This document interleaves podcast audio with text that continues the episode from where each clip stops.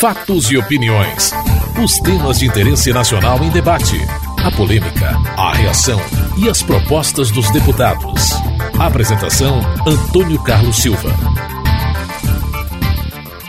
Deputados repudiaram o ato do médico Everton Tacílio de Campos Menezes contra a atendente negra Marina Serafim dos Reis, de 25 anos, na bilheteria de um cinema no shopping em Brasília no último domingo, dia 29. Marina Serafim acusou o médico de prática de racismo, que teria dito que a atendente deveria morar na África para cuidar de orangotangos. O caso ocorreu porque Marina Serafim não permitiu que o médico furasse fila para compra de ingresso para uma sessão de cinema.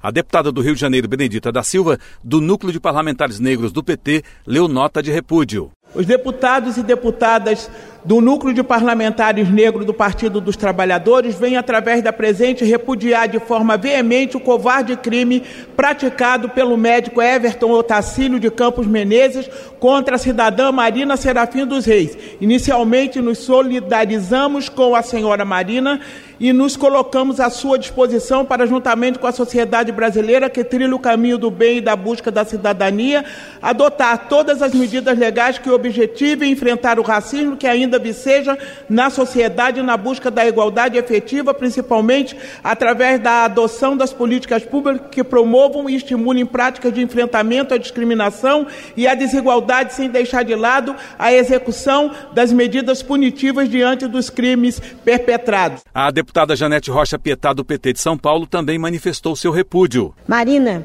minha solidariedade, racismo é crime. É crime e nós não podemos nos silenciar. E, portanto, eu gostaria de dizer ao médico psicanalista, nem Freud explica o que ele fez. Porque é puro racismo. Ele disse o seguinte: que ela deveria estar na África cuidando de orangotangos em vez de vender bilhetes.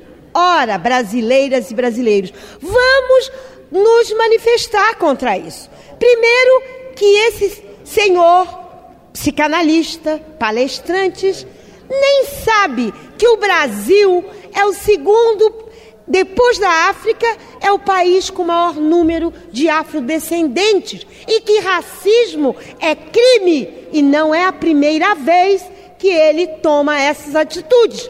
Portanto, eu gostaria muito de solicitar à OAB que acompanhe esse caso e seja crime criminalizado, porque não há mais condições de dizer que ele é, é um mal entendido. Não é um mal entendido. É simplesmente racismo. A deputada Dalva Figueiredo, do PT do Pará, pediu punição do médico. Uma jovem que no dia a dia trabalha, estuda, com certeza é uma das jovens que será beneficiada pela decisão do Supremo de votar pela constitucionalidade das cotas na universidade. São exemplos como esse que aconteceu com a jovem Marina, que nos faz acreditar que a decisão do Supremo foi uma decisão que merece o nosso reconhecimento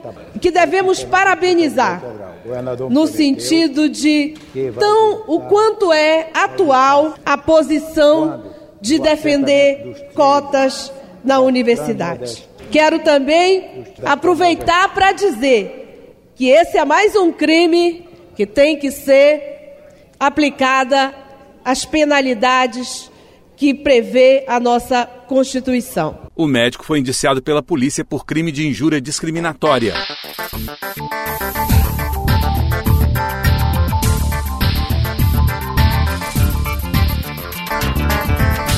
Parlamentares insatisfeitos com a aprovação do Código Florestal, que, segundo eles, prejudica o país, pediram à presidenta da República, Dilma Rousseff, para vetar a proposta aprovada na última semana de abril. Para o líder do PSOL, deputado Chico Alencar, do Rio de Janeiro, o texto aprovado fragiliza o meio ambiente.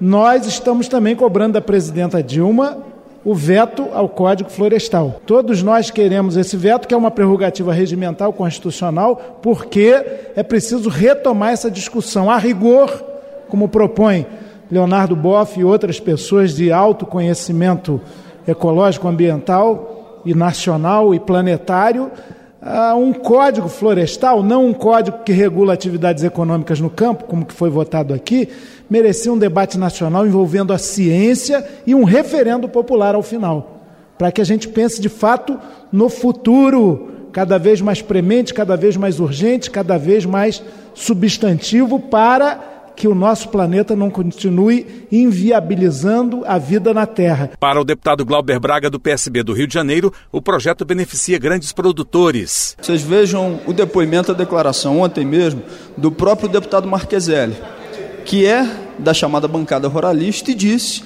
que o texto aprovado por essa casa beneficiaria sim os grandes produtores, mas não os pequenos é importante que a gente tenha uma resposta efetiva para as alterações climáticas que o planeta vem atravessando. Nessa semana, o município de Trajano de Moraes e Santa Maria Madalena sofreram muito com uma chuva de granizo que caiu naquela região, coisa que nunca se viu nessa época do ano, inclusive pedras do tamanho de tijolos com alterações climáticas claras que estão acontecendo no estado do Rio de Janeiro. E quem mais sofre com isso, eu não tenho dúvida, são os próprios produtores rurais. Para o deputado Amaury Teixeira, do PT da Bahia, o veto vai garantir a preservação do meio ambiente. A presidenta Dilma tem que vetar, sim, esse código florestal para preservar os nossos rios. Um código florestal que praticamente acaba com a preservação das nascentes e das matas ciliares a presidenta Dilma tem que vetar sim esse código florestal para preservar as espécies ameaçadas de extinção. Nem as espécies ameaçadas de extinção eles querem preservar, abriram nessa proposta de código. A presidenta Dilma tem que vetar sim, senhor presidente, esse código para garantir as áreas de preservação ambiental, para garantir os apicuns, como área de preservação permanente, o salgado, que são ambientes extremamente sensíveis, necessários à sobrevivência dos pequenos pescadores e dos marisqueiros. A presidenta Silva tem que vetar o Código Florestal para garantir a nossa riqueza, é, a riqueza da nossa biodiversidade. Você está ouvindo Fatos e Opiniões